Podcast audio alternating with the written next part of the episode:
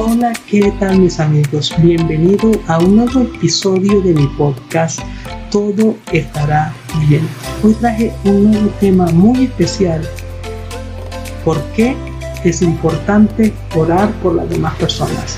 Hoy vamos a ayudar a responder esta pregunta haciendo análisis a algunos versículos de la Biblia.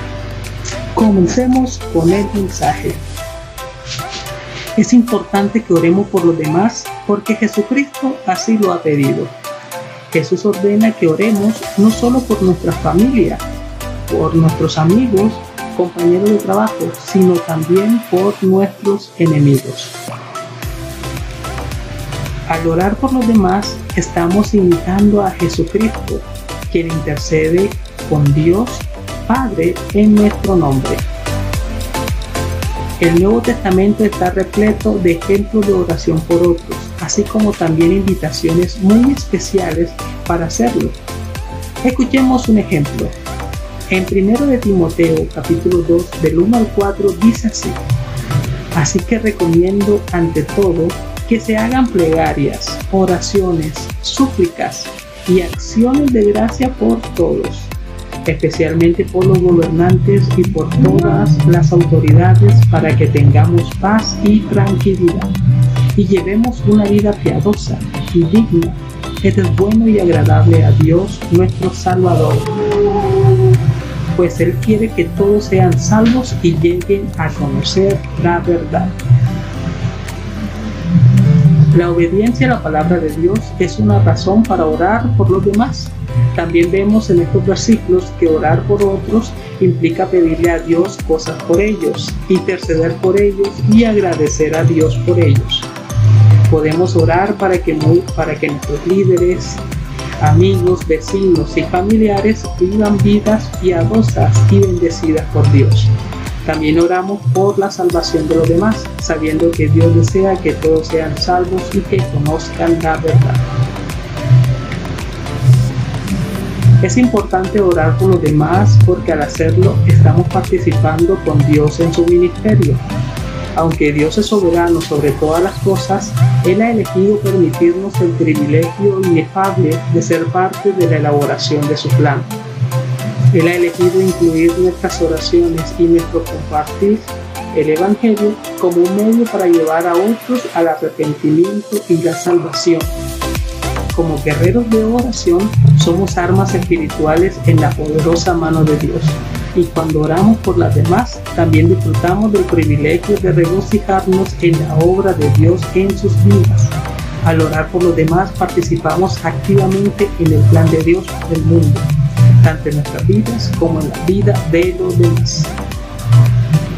Orar por nuestros hermanos y hermanas en Cristo es un medio por el cual compartimos las cargas de los demás por los demás creyentes oramos por cosas tales como su crecimiento espiritual, necesidades físicas y de ánimo.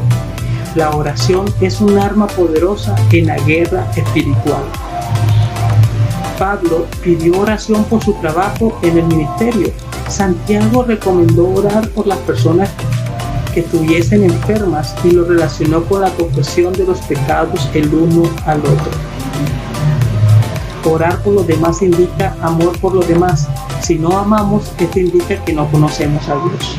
Por el contrario, el amor por nuestros hermanos y hermanas en Cristo indica que hemos pasado de la muerte espiritual a la vida espiritual y que conocemos a Dios. Debemos amar a todos, pero hay un amor especial que tenemos por los creyentes y que tal debemos orar por ellos con fervor. Esto lo vemos frecuentemente entre los apóstoles y los primeros creyentes.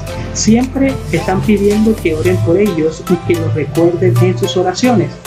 Daré algunas pistas para que puedas buscarla. Efesios 1, versículo 16, capítulo 6 de Efesios, versículo 18 y 19. Primera de Tesalonicenses, capítulo 5, versículo 17, Filemón 1, versículo 4. ¿Por qué lo hacen? Porque saben que solo Dios y solo Dios puede fortalecerlos y defenderlos y hacer que se regocijen incluso en medio de las más tristes pruebas y enfrentarse a las tentaciones más seductoras. Oramos por nosotros mismos y por los demás, porque sabemos que es Dios quien tiene el poder. La oración es nuestro medio de comunicación con Dios. Es la forma en que accedemos a su poder y participamos en sus planes para este mundo. En oración alabamos a Dios y buscamos su rostro para que podamos ser más como Él. Oramos para que Dios suavice los corazones de las personas y los lleve a la salvación. Oramos para que Él aliente y haga crecer a sus hijos. En última instancia, oramos para que se haga la voluntad de Dios en nuestras vidas y en la vida de otros. Y como dijo el escritor en Hebreos, por lo tanto, ya que Jesús, el Hijo de Dios, tenemos un gran sumo sacerdote que ha atravesado los cielos, aferrémonos a la fe que profesamos, porque no tenemos un sumo sacerdote incapaz de compadecerse de nuestras debilidades, sino que ha sido tentado en todo de la misma manera que nosotros, aunque sin pecado. Así que acerquémonos confiadamente al trono de la gracia para recibir misericordia y hallar la gracia que nos ayude en el momento que más la necesitamos. Hebreo 4 del 14 al 16. Mis amigos, gracias por escucharme. Les invito a que compartan este mensaje con todos sus amigos. Además, comiencen a orar por sus familiares, amigos, vecinos y conocidos. Les invito a que me sigan en mis redes sociales y recuerden, todo estará bien.